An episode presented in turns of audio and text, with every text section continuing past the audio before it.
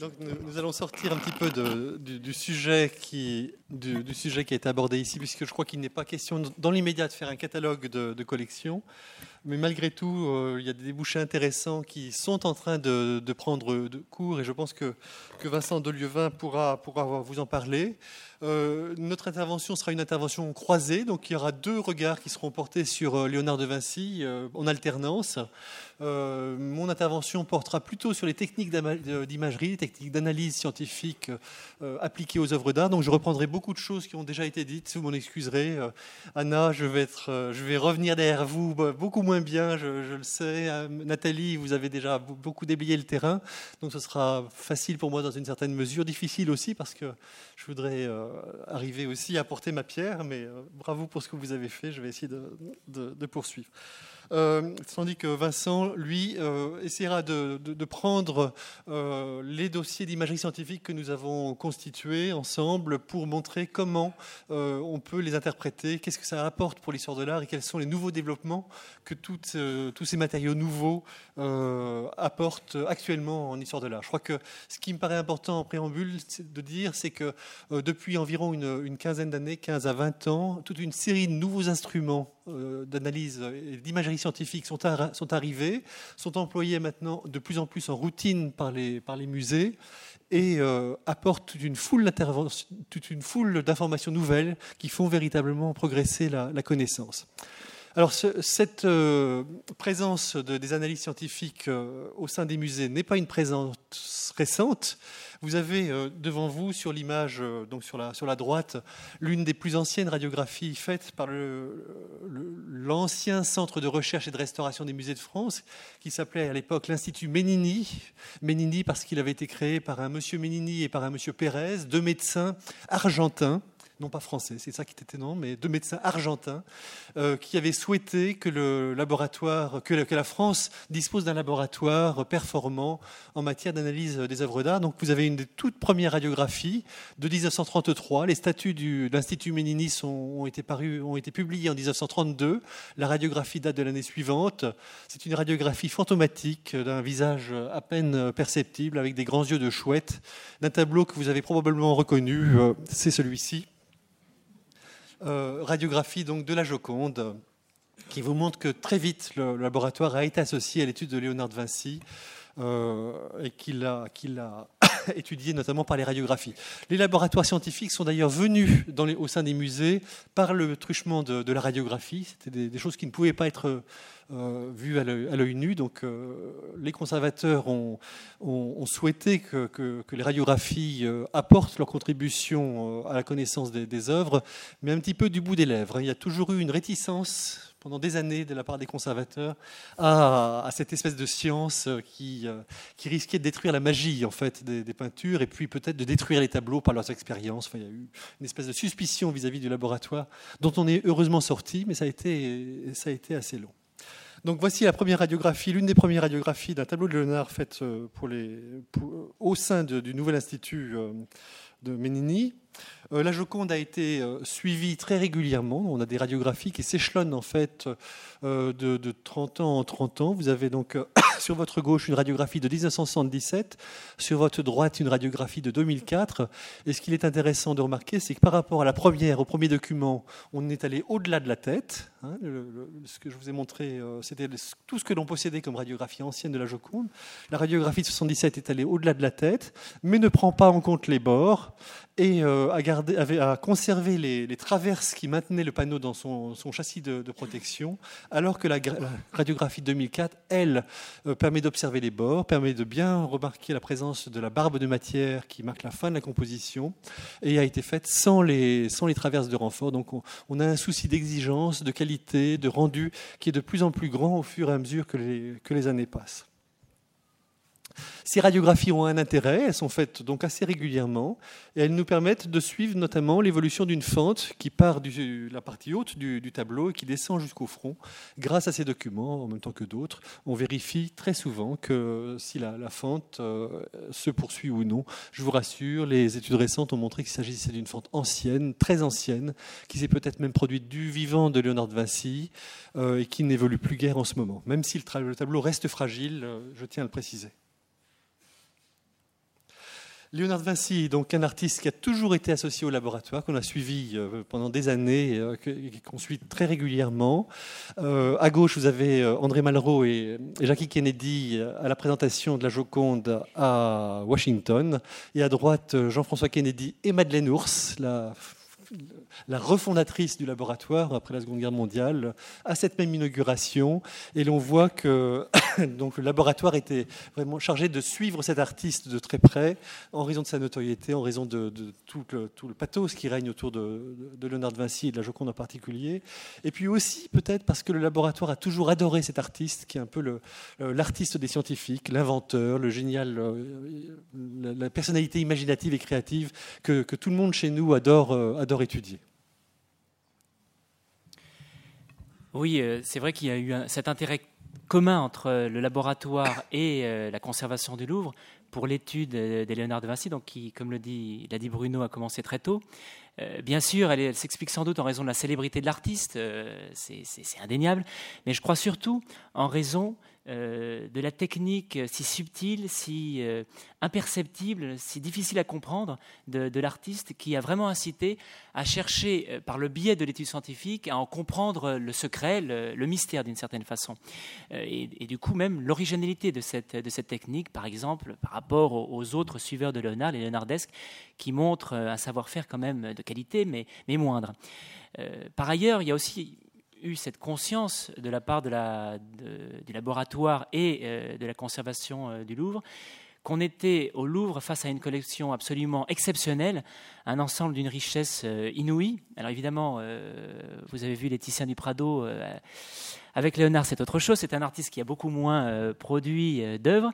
On est face à un corpus très réduit, puisqu'en tout, nous avons, nous avons pris en compte sept tableaux mais parmi ces sept tableaux, nous en avons quatre qui aujourd'hui, euh, donc en commençant en haut euh, à gauche, vous les connaissez tous de toute façon, la Vierge Rocher, la Joconde, le Saint Jean-Baptiste et la Sainte Anne sont quatre tableaux dont l'autographie n'est euh, pas remise en, question, du moins pas par des gens sérieux. Euh, et en bas, en revanche, trois tableaux. Euh, oh, il faut de temps en temps quand même dire ce que l'on pense. et en bas, trois tableaux qui, eux, sont en revanche des, des, œuvres plus délicates, plus difficiles à comprendre. le portrait d'une dame de Milan, dite à tort la belle ferronnière, qui est un tableau qui généralement est tout de même accepté parmi les œuvres autographes de Léonard. Il s'agit vraiment d'une œuvre de qualité exceptionnelle et deux autres euh, œuvres. Le Bacchus, qui lui est une œuvre difficile à appréhender en raison de son état de conservation. C'est aussi une œuvre qui, comme la Vierge Rocher, a été transposée de bois sur toile, donc qui pose ce problème d'appréhension de, la matière, euh, mais qui, malgré tout, euh, en l'état, comporte certaines faiblesses qui font pencher pour un travail d'atelier. Et enfin, la petite Annonciation, qui est-elle une œuvre un peu plus précoce parmi les, autres tableaux, qui provient d'un ensemble, d'un retable euh, qui a été commandé à Verrocchio pour, par la ville de Pistoia. Et donc, euh, en fait, une commande qui a été réalisée par un atelier où travaillaient entre autres Léonard et Lorenzo di Credi. Et c'est sur ces deux noms que s'est focalisée la critique euh, du XXe siècle pose toujours problème euh, aujourd'hui, euh, les opinions étant divisées, euh, certains voyant une œuvre totalement de Lorenzo di Credi, certains entièrement Léonard, et d'autres, peut-être Normand, moitié Léonard, moitié Lorenzo di Credi. Donc un corpus très réduit, ce qui me permet de, parler tout de suite du, problème du catalogue de, de collection. Euh, évidemment, je crois que tous les deux, on, y a été sensibles en entendant, on est les derniers en plus à passer aujourd'hui, euh, à entendre tous ces, projets plus ou moins euh, menés à terme pendant toute la journée. C'est vrai que c'est une publication qui fait, rêver, c'est un, objectif, je crois, à atteindre. Enfin, en tout cas, c'est ce que je, crois profondément pour Léonard de Vinci. Mais nous sommes face à un certain nombre de difficultés. les difficultés, c'est essentiellement l'état de conservation de, de ces œuvres. Je crois que le cas de la Sainte-Anne, qui est en cours de restauration euh, en ce moment, le, montre, le démontre très bien. Les études de laboratoire nous, apportent beaucoup de choses, on le verra là au, fur et à mesure de la conférence. Euh, mais malgré tout, il y a encore beaucoup de choses à apprendre en cours de restauration sur l'œuvre elle-même, sur ce qu'elle comporte. pour la Sainte-Anne, par exemple, tout le paysage intermédiaire, donc entre le premier plan et le paysage de montagne, est une zone sur laquelle il y a eu beaucoup de reprises ultérieures, une zone que l'on comprend encore mal, et cela malgré les images de, du laboratoire. Et ce sont vraiment des zones euh, qui vont être, je crois, davantage comprises grâce au travail de, restauration. Je crois donc qu'on est vraiment dans un moment, c'est un point de départ pour euh, notre travail sur Léonard de Vinci, qui s'inscrit dans une très ancienne euh, tradition, comme Bruno l'a dit.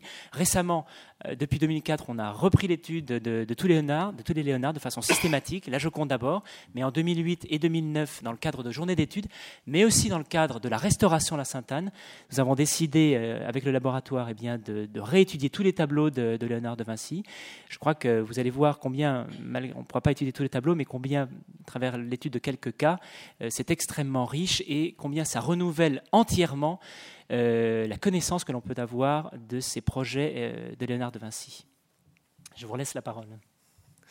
Alors, voici, vous avez sous les yeux donc quelques images de, de l'Annonciation de Lorenzo Di Credi pour la plupart des gens, avec une participation de Léonard euh, plus ou moins grande selon, selon, selon d'autres. Euh, voici donc une série de, photographies en noir et blanc qui euh, sont en fait l'essentiel d'un dossier qui a été constitué en 1989, donc un petit peu plus de, de 20 ans. Euh, ce dossier avait été à l'époque réalisé sur papier. Et il faut que vous imaginiez donc que le laboratoire fournissait euh, aux conservateurs des musées concernés donc un jeu de ces images avec parfois quelques macro-photographies mais sur papier de petites dimensions.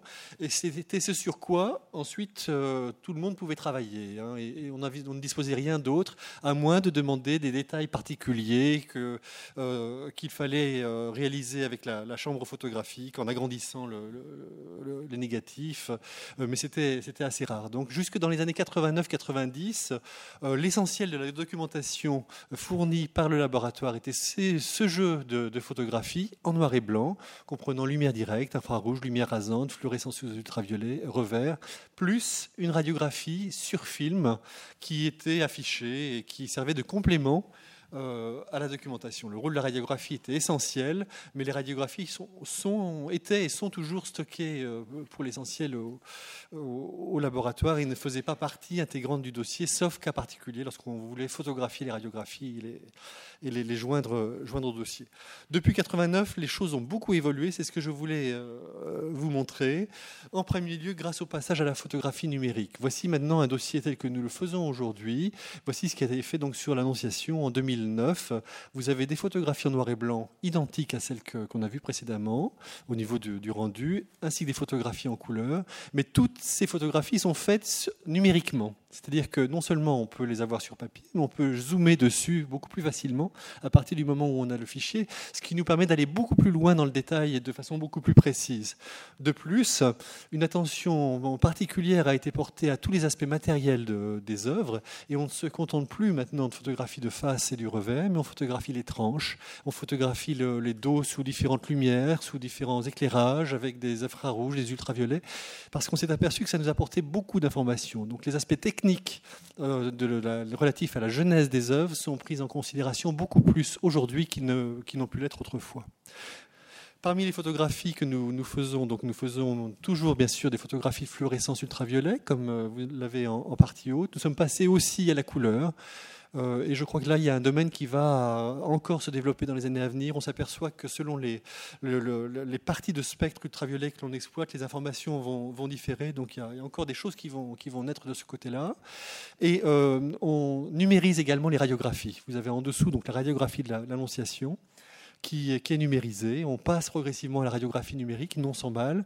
Euh, et puis les radiographies anciennes qui existent sont scannées de façon à pouvoir être superposées numériquement et traitées par informatique, euh, que tous les documents puissent être réunis et traités de la même façon. On exploite donc euh, de plus en plus toutes les possibilités du spectre électromagnétique que j'ai euh, illustré ici, en allant du rayonnement X aux ultraviolets, au, spectre du visible, à l'infrarouge. J'ai mis les ondes radio, j'aurais dû mettre les terahertz, puisque nous sommes actuellement en train d'essayer de, développer une technologie liée aux terahertz pour, essayer de, voir comment on, pouvait aussi explorer, ces, zones qui sont entre les infrarouges et les ondes radio. Cette exploration donc du spectre électromagnétique donne lieu à, certains traitements. Euh, Nathalie Vol vous a montré des photographies infrarouges en fausse couleur à propos d'un tableau de, de Watteau. Euh, en voilà une autre. On fait systématiquement des, photographies infrarouges en fausse couleur qui ont plusieurs intérêts. Celle de montrer certains anciens repeints, je vous le montrerai un petit peu plus tard, et celle aussi d'avoir des, couleurs qui sont spécifiques à certains pigments, ce qui fait qu'on on a souvent des indications. C'est pas toujours des, ce sont jamais des preuves, même je devrais dire, de, présence de tel ou tel pigment, mais des indications. Et lorsqu'on a, par exemple, un, pigment bleu qui répond en rouge sous fausse couleur, c'est une alerte. Ça peut signaler euh, de la présence de, de lapis lazuli en surface ou d'autres pigments comme le smalt, je crois, Elisabeth, hein, et l'indigo aussi, hein, qui sont trois couleurs bleues qui répondent en, rouge, alors que l'azurite répondra en, bleu et aura donc une, réponse spectrale différente sous ce, traitement. Donc on, traite euh, par euh, transformation colorée certaines, certaines images afin d'essayer de, faire parler les pigments différemment et de, donc de, pouvoir les identifier. Nous avons aussi beaucoup développé les recherches du côté de la réflectographie infrarouge. Euh, Anna en a montré quelques exemples. Euh, ça donne des résultats extraordinaires. la réflectographie infrarouge a pour particularité de traverser la plupart des pigments utilisés en peinture et de révéler quelques pigments, certains pigments, notamment les pigments à base de carbone, qui sont amplifiés sous ce rayonnement. Grâce à cela, on peut repérer le dessin sous-jacent aux peintures lorsqu'il est réalisé avec un matériau carboné, ce qui a été le cas pour cette annonciation grâce à, la réflectographie infrarouge. Donc on voit le dessin sous-jacent de l'annonciation euh, avec des détails euh, parfois extrêmement, extrêmement parlants qui nous montrent la, finesse d'exécution de, de, ce, de cette peinture. Tout cela nous permet donc de superposer les images, de les traiter, de faire des schémas. Et voilà, deux schémas, l'un qui euh, repère le point de fuite sur, euh, une peinture, un autre qui euh, localise les, changements de composition observables entre la composition définitive et le, dessin sous-jacent. Ça donne donc lieu à beaucoup de, manipulations, de d'ébauches qui sont assez parlantes visuellement et qui permettent donc de faire progresser la, recherche tout en se laissant euh, analyser. Je veux dire qu'un euh, historien de l'art ou une personne qui voit ces documents peut en vérifier l'exactitude ou la contester. Ce ne sont pas des choses qui sont annoncées en l'air sur la foi de, de résultats d'analyse, ce sont des choses qu'on peut voir et qu'on peut réétudier, ce qui est, je crois, intéressant.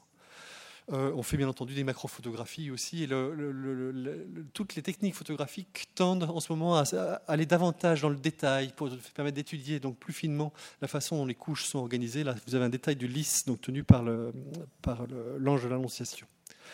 Ce qu'il est intéressant de noter aussi, c'est que nous ne sommes pas les seuls à faire cela, que tous les musées du monde le font et que les échanges d'informations sont de plus en plus rapides.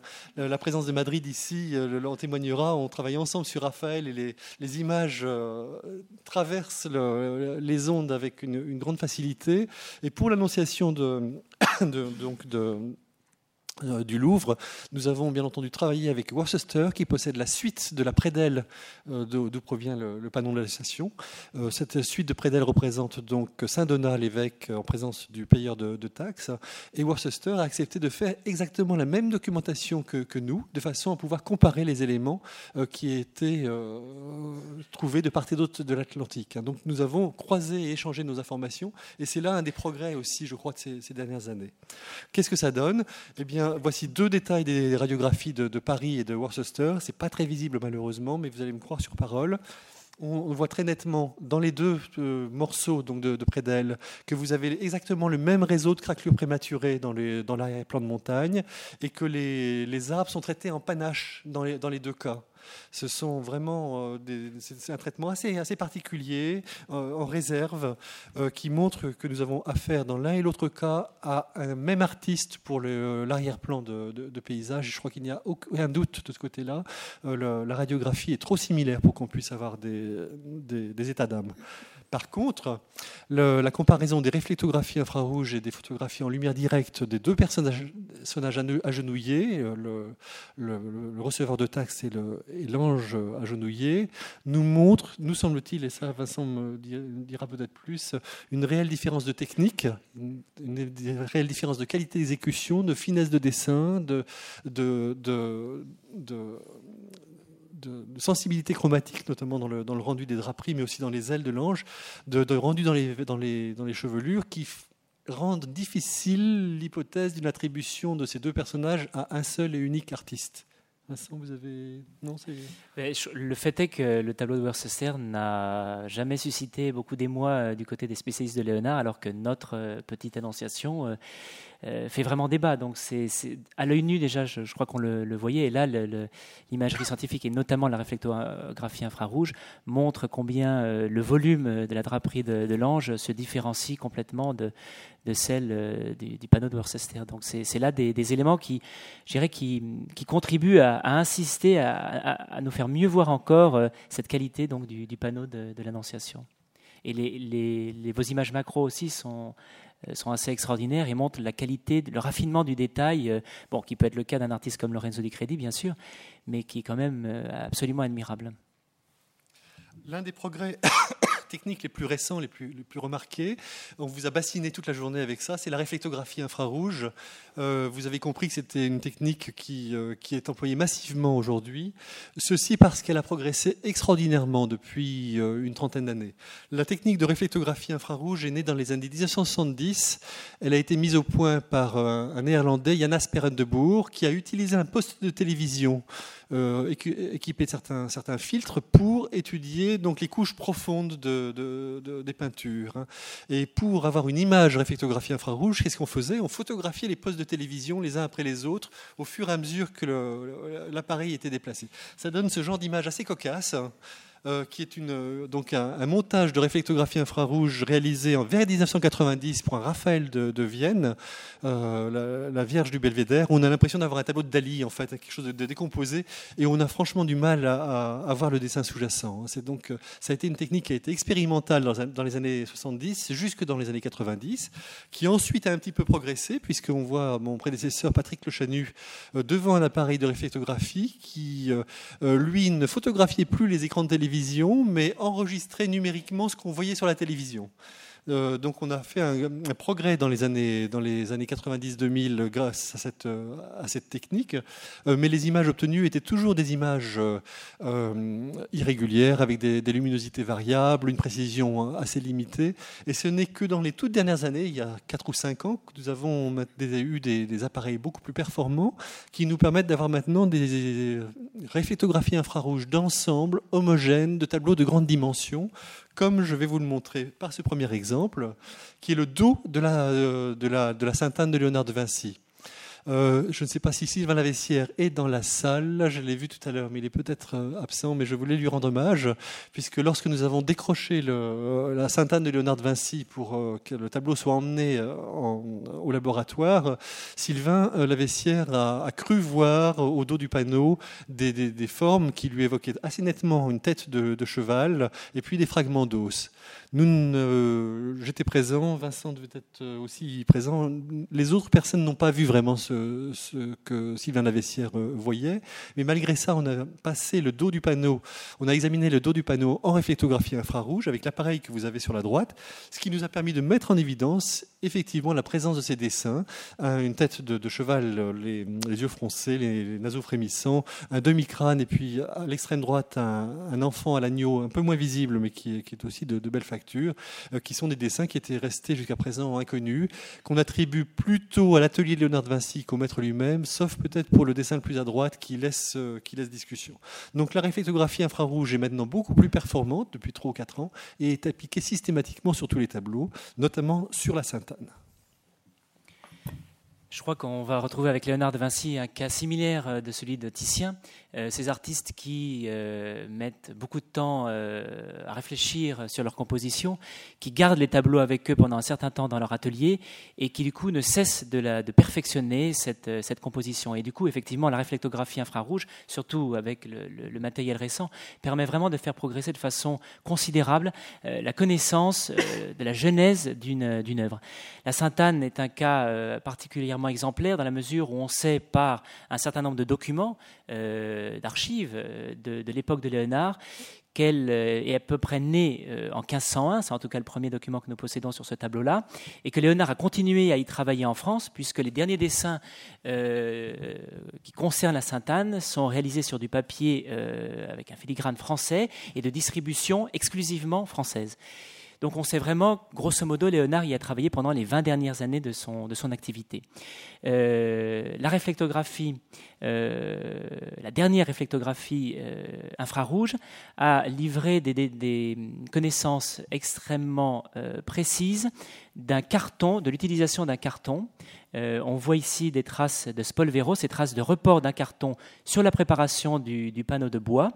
Et lorsque l'on regarde l'ensemble de la composition, je vais peut-être revenir un peu euh, en arrière, lorsque l'on regarde l'ensemble de la, composition à travers cette image euh, de la réflectographie, eh bien on se rend compte que les contours de, cette, de, la première composition reportée sur le panneau de bois correspondent à toute une famille euh, de copies qui jusqu'alors étaient considérées comme des copies d'après la Sainte-Anne avec des variantes qui ne trouvaient pas d'explication.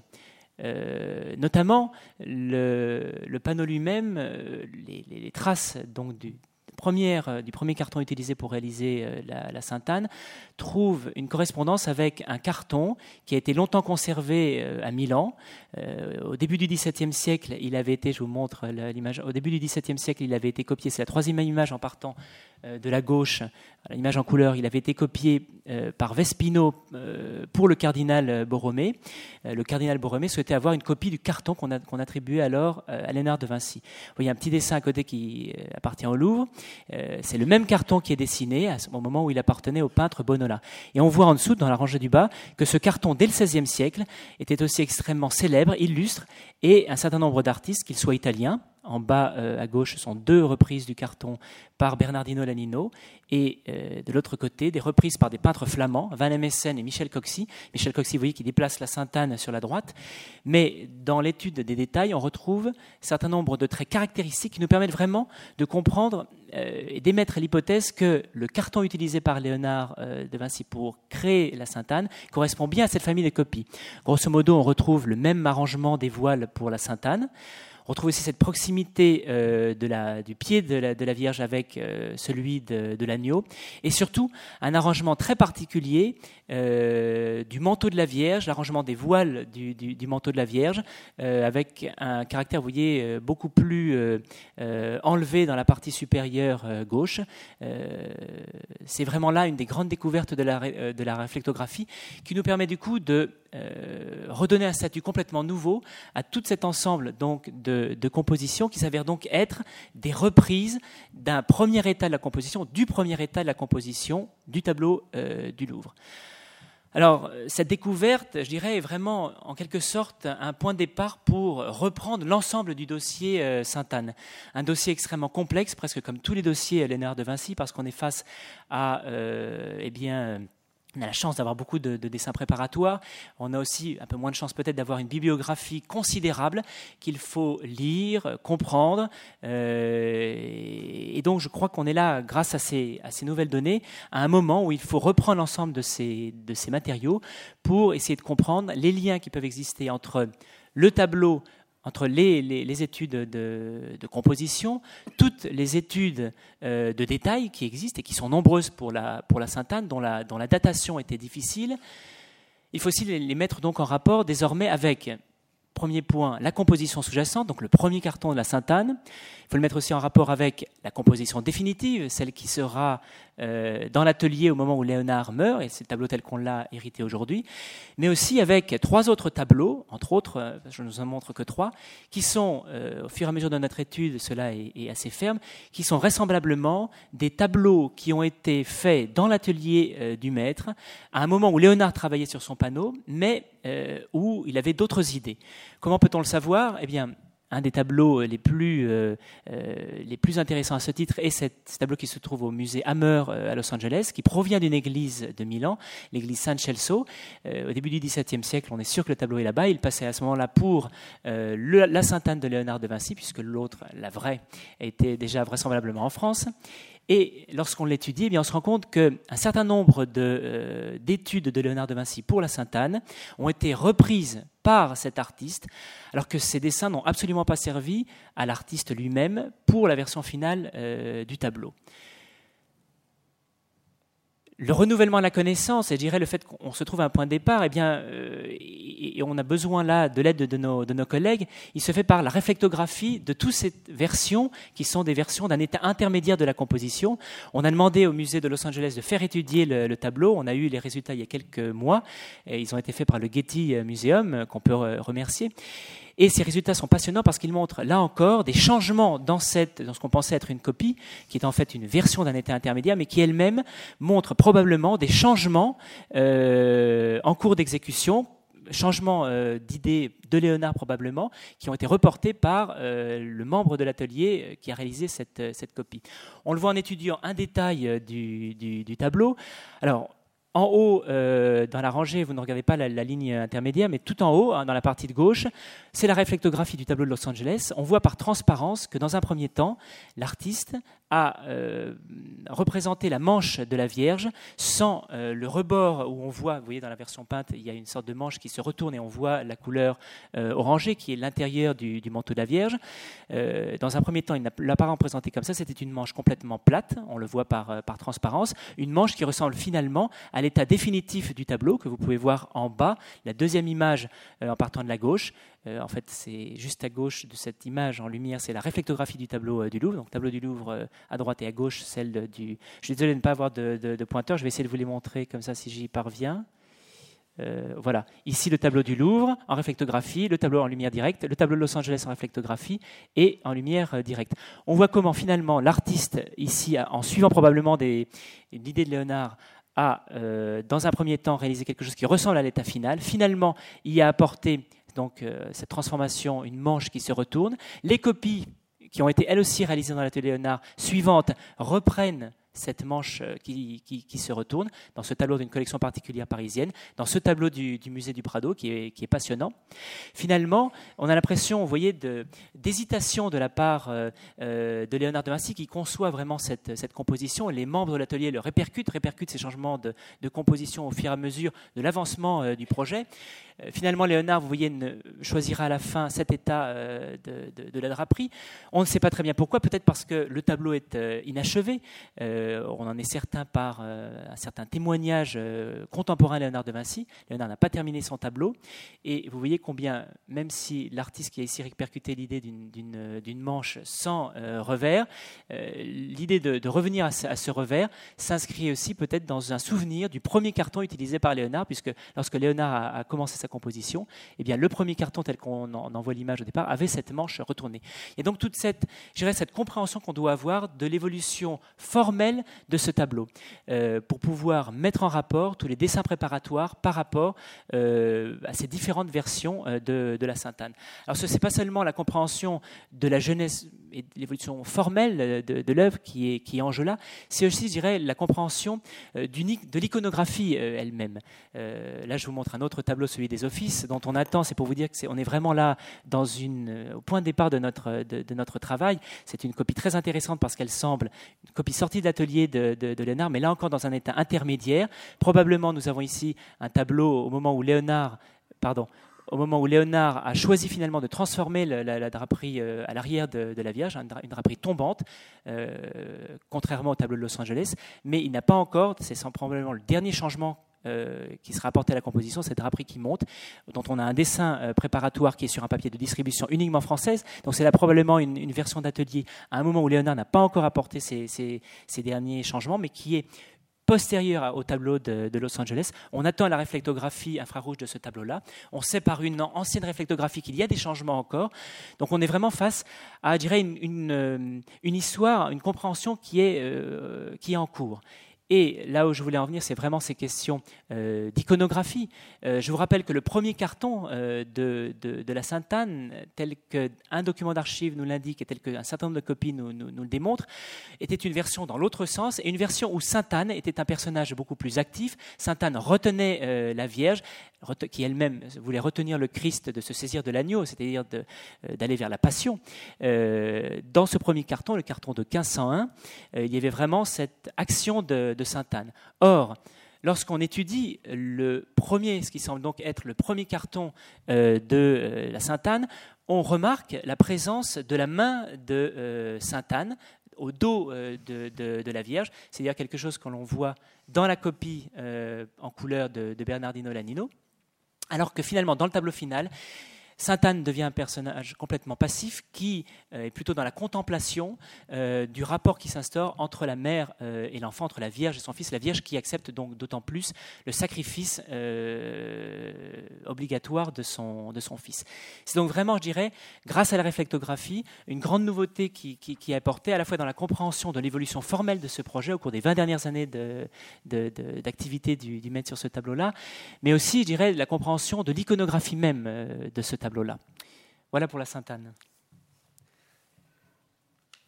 Je vais un peu poursuivre par, euh, par la Sainte-Anne.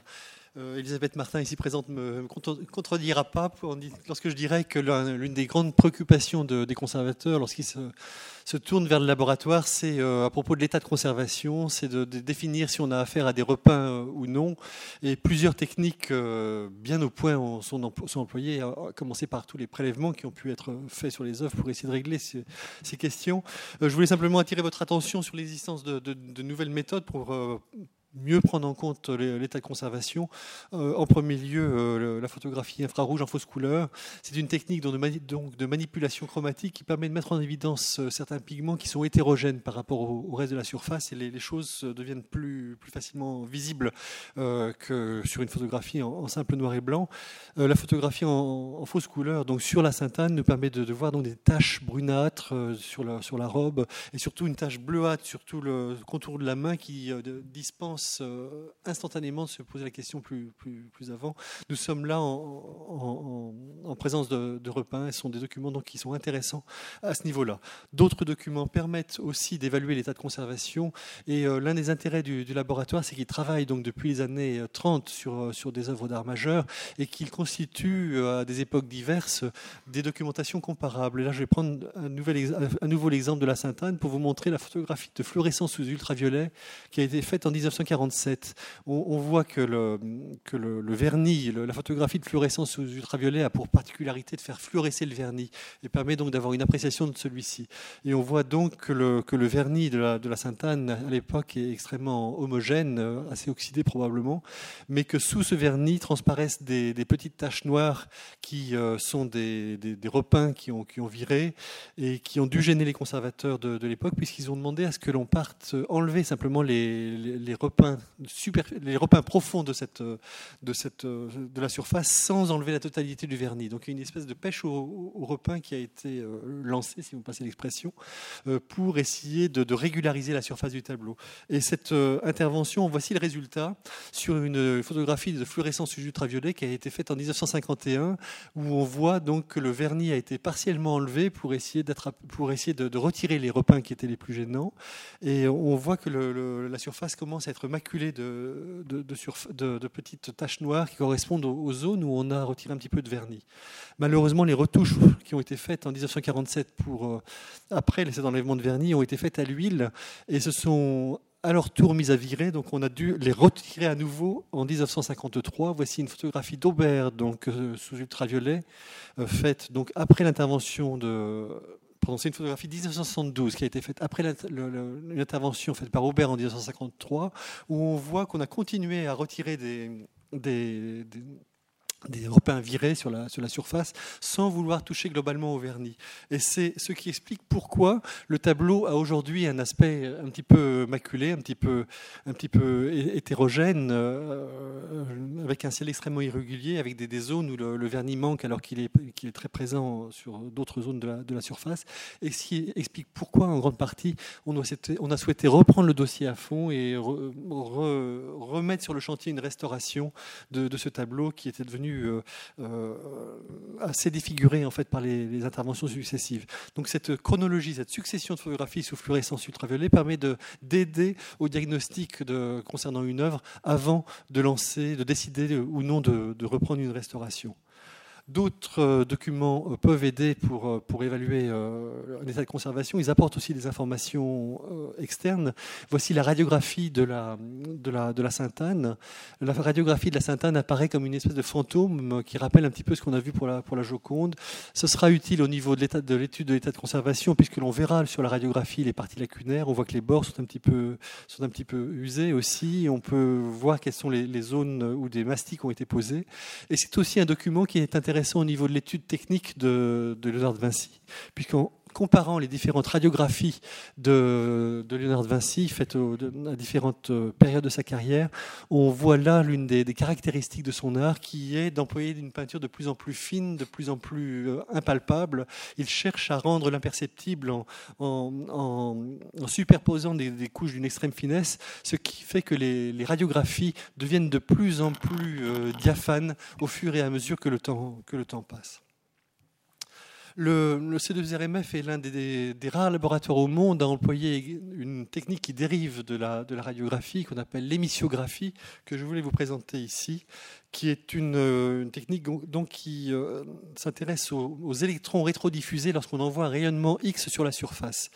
Euh, les rayonnements X euh, donc, qui sont renvoyés par les, pigments présents en surface sont enregistrés sur un film que, voici et qui nous donne donc des informations sur la présence de, pigments lourds sur, la, surface de l'œuvre. Grâce à ce type de document, on peut voir certaines retouches récentes, on peut voir certaines, irrégularités. On voit notamment sur les deux coudes de la Joconde des traces d'impact de, coups. Et puis ce document a également un intérêt sur le plan de l'histoire de l'art, puisqu'on voit plus nettement la courbe du cou de, la Joconde. On voit aussi la, façon dont les cheveux tombent de part et d'autre de, du visage. Et on on s'aperçoit sur cette émissiographie que le corps de la Joconde est beaucoup plus svelte qu'on pourrait l'imaginer, notamment sur l'arrière. On voit qu'elle a un, bras dressé, on voit qu'elle se tient fièrement sur son siège, contrairement à ce que le, tableau pourrait nous laisser penser aujourd'hui, car il est très obscurci par un vernis euh, assez jaune. En fait, la, Joconde est enveloppée dans un voile, et c'est ce voile qu'on voit à l'arrière qui lui donne un aspect trapu, alors que normalement elle devrait surgir en fait droite sur son, sur son siège. C'est ce que montre bien l'émissiographie. L'autre document pour permettre d'étudier l'état de, conservation d'une œuvre, c'est la réflectographie infrarouge. Je, reviens sur la réflectographie infrarouge, et cette fois-ci pour, pour la Vierge Rocher. Euh, c'est un tableau sur lequel on n'a jamais trop osé intervenir depuis une cinquantaine d'années, tellement l'œuvre a souffert. C'est une œuvre qui a été transposée de, bois sur toile à, plusieurs reprises. Mais la réflectographie infrarouge nous permet de localiser les zones euh, qui sont fortement lacunaires et de les distinguer des zones où la peinture est mieux conservée. On voit que le haut de la composition est assez, repris, il apparaît en, en sombre sur cette image, tandis que les rochers sont tout de même assez bien conservés, comme euh, on peut le, réaliser en, confrontant la photographie de, l'état actuel euh, sur la, gauche et la réflectographie infrarouge sur la droite, où l'on voit que les, rochers ont gardé leur volumétrie, ont gardé leur, structuration et sont donc en, meilleur état que ce qu'on aurait pu, craindre. Voici une autre image de, la réflectographie infrarouge du tableau de Paris, euh, où l'on voit donc l'aiguille de, pierre au milieu d'une trouée de, rochers. On voit que la réflectographie précise l'image, montre que les, rochers sont bien structurés, sont bien architecturés, et se rapproche d'assez près de ce que l'on observe sur la, version de Londres. les deux versions se, rapprochent donc euh, très fortement grâce à, cette, euh, grâce à cette image réflectographique, au point que l'on puisse penser qu'une intervention sur la Vierge Rocher soit, soit envisageable dans l'avenir. Ce sont aussi des documents euh, qui font complètement rêver parce qu'évidemment, elle redonne euh, une lecture euh, à l'œuvre. Pour, pour la Sainte-Anne, c'est le, le, cas. Pour la Vierge Rocher, évidemment, on retrouve toute cette profondeur du, paysage. Mais outre cette beauté poétique euh, de, de la réflectographie, là encore, pour, pour Léonard de Vinci et pour la, Vierge Rocher, l'étude récente de 2009 a été lourde de, conséquences. à chaque fois, on a, on a affaire avec Léonard, je vous l'ai dit, avec à des dossiers extrêmement complexes la, Vierge Rocher, c'en est euh, un autre, un, dossier extrêmement commenté euh, depuis le, 19e siècle et dont l'étude au laboratoire l'étude récente, la réflectographie, a permis vraiment euh, de réfuter certaines certitudes que l'on lit pratiquement dans tous les, ouvrages concernant Léonard de Vinci. Alors, le problème initial de, ces, de ces Vierges Rochers et qu'il existe deux tableaux pour un lieu, ce qui est quand même un problème. Il y a d'abord le tableau euh, du Louvre euh, à gauche, très beau tableau du Louvre, et euh, le tableau qui n'est pas mal non plus, la National Gallery de, Londres. Deux tableaux de même dimension, presque similaires, presque identiques, qui semblent avoir été faits pour peints pour le même lieu, la chapelle de la confrérie de l'Immaculée Conception dans l'église San Francesco Grande à Milan. Alors le problème, c'est que euh, il est certain qu'un des tableaux provient de cette, chapelle, c'est le tableau de Londres, alors que le tableau du Louvre, euh, on ne connaît pas grand-chose sur son historique ancien, on sait simplement qu'au début du XVIIe siècle, il est en France, dans les collections royales. Heureusement, euh, il y a eu un travail remarquable mené par des archivistes italiens euh, qui ont permis de retrouver peu à peu, entre 1894 et 2000, donc vous voyez, on, pourra encore continuer, j'espère en tout cas, à trouver des documents, mais ces investigations dans les archives de l'Archivio di Stato de, Milan ont permis de retrouver environ une quinzaine de documents d'archives qui permettent aujourd'hui euh, d'avoir des témoignages sur ces tableaux entre 1483, le, départ le démarrage de, la commande à Léonard de Vinci et 1508.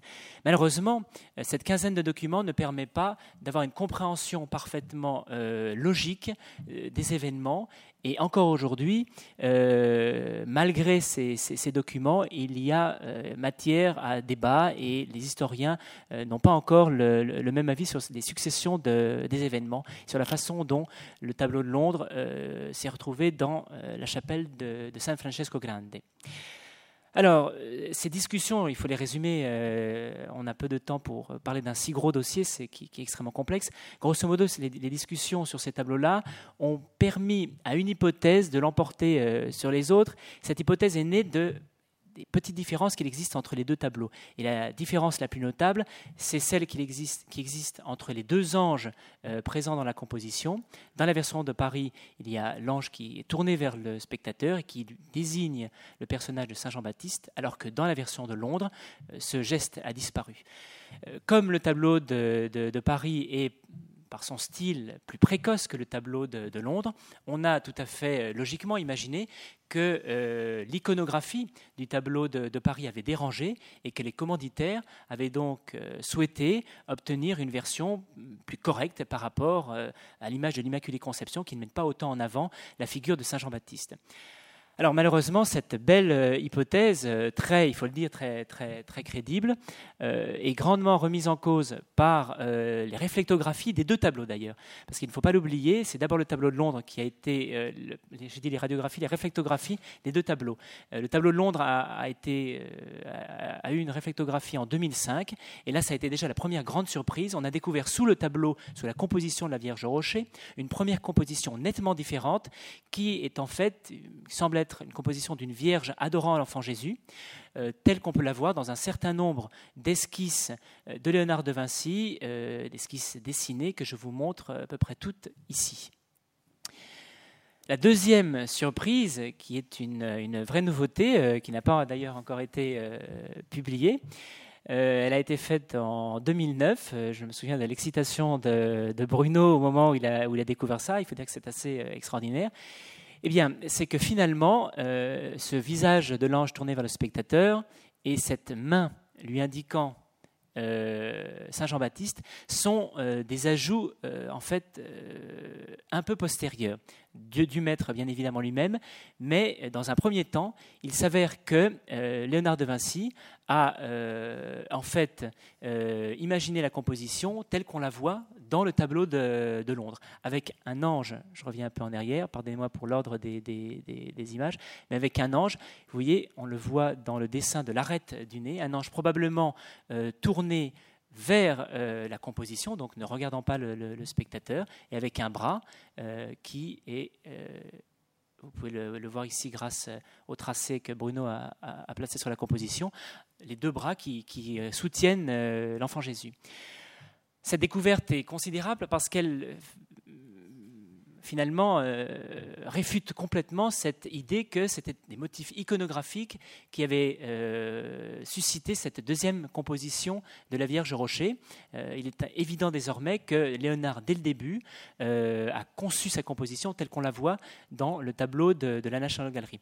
Alors de ce fait, il faut penser à d'autres hypothèses, il faut reprendre là à nouveau tout le dossier, tous les documents d'archives, toutes les traditions aussi, tous les textes euh, de, euh, bibliographie euh, depuis le XVIIe siècle. Et entre autres, une des hypothèses importantes dans cette bibliographie que l'on trouve dans des guides de Milan du XVIIe et du XVIIIe siècle est qu'il a existé une Vierge Rocher dans une église palatiale de, de Milan, dans l'église San Gottardo in Corte, et euh, que la Vierge, une Vierge Rocher était présente dans ce palais ducal. Un certain nombre de spécialistes d'ailleurs pensent que la Vierge Rocher du Louvre, dont on ne connaît pas l'historique ancien, a pu euh, se trouver, euh, a pu être récupérée par Ludovic le Mort pour être placée dans cette église de San Gottardo in Corte.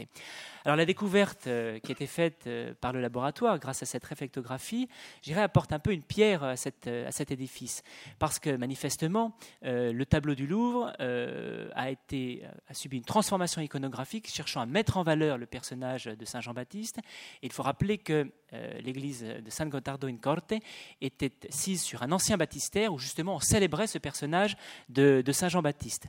Il est donc plutôt désormais probable, euh, en euh, résumant un petit peu, mais encore une fois, je dis que c'est une hypothèse, hein, on est vraiment là au, au début d'une réflexion, mais que finalement Léonard a pu commencer une composition telle qu'on la voit dans la réflectographie, donc euh, en haut à gauche, une composition ressemblant à l'état final euh, de, la, de, la, Vierge Rocher de, Londres.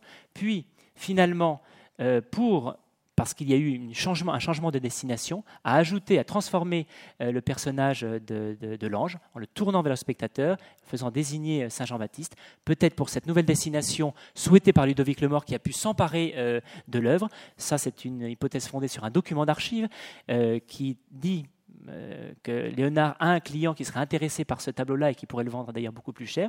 Donc ça porterait aussi euh, une conclusion par rapport à ce document qui, est, euh, qui avait été trouvé. Dans un second temps, Léonard aurait néanmoins, pour la confrérie, commencé un second tableau avec une composition différente, puisque finalement il existait déjà une composition euh, qui avait été récupérée par un autre commanditaire. Une nouvelle composition pour cette chapelle de l'Immaculée Conception. Et finalement, là encore grâce au document d'archives, faute de temps, pressé par un procès qu'il a eu avec la confrérie, il est revenu à la première composition par facilité d'une certaine façon avec l'aide de son atelier. Donc vous voyez combien la, réflectographie a renouvelé la connaissance euh, de, notre tableau, mais aussi de tout le dossier euh, concernant les Vierges Rochers. Et on est vraiment, je crois, à un moment où il faut reprendre entièrement euh, ce dossier pour pouvoir proposer des, hypothèses de façon encore plus, je dirais, ferme, même si ça restera toujours des hypothèses. Voilà pour le dossier Vierge Rocher. Est-ce qu'il me reste 5 minutes, Génaro, ou 3 minutes? Aïe. Pardon. Euh, je vais donc juste euh, faire un petit balayage pour vous dire que de nouvelles techniques d'analyse cette fois-ci et non plus de l'imagerie sont, actuellement en cours de développement ou de plus en plus utilisées. Euh, je voulais rendre hommage à Jean-Jacques Ezrati qui a mis progressivement au point des méthodes qui permettent de mesurer l'épaisseur du vernis sans aucun prélèvement. ce sont des méthodes tout à fait nouvelles et performantes qui permettent par un, système de microscopie confocale de, de mesurer quelle est l'épaisseur du vernis subsistant. Pour la Sainte-Anne par exemple, on s'est aperçu que le vernis pouvait aller de 20 21 microns à 50 microns, ce qui permet de contrôler de façon, d'une part, de décider si oui ou non on allège le vernis, et ensuite de contrôler euh, le niveau de son, du nettoyage. Donc, ce sont des techniques tout à fait, tout à fait remarquables. Euh, nous avons aussi développé euh, au laboratoire, c'est une des spécialités du laboratoire des musées de, de France, plusieurs techniques qui permettent de, faire parler la matière par une simple excitation, c'est-à-dire qu'on excite la matière en surface et on, étudie le spectre de, réponse de la matière excitée.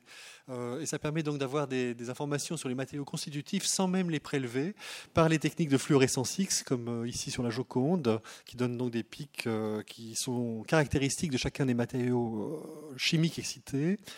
Euh, nous avons également des, méthodes de plus en plus élaborées pour l'analyse sur prélèvement. La microscopie électronique à balayage est devenue beaucoup plus performante. Euh, c'est depuis une quinzaine d'années et permet de, connaître beaucoup plus précisément quels sont les, matériaux constitutifs de, la matière. Et d'autres développements sont en cours. Nous sommes en ce moment en train d'essayer de, développer euh, l'analyse multispectrale des, œuvres d'art, donc grâce à, différentes caméras.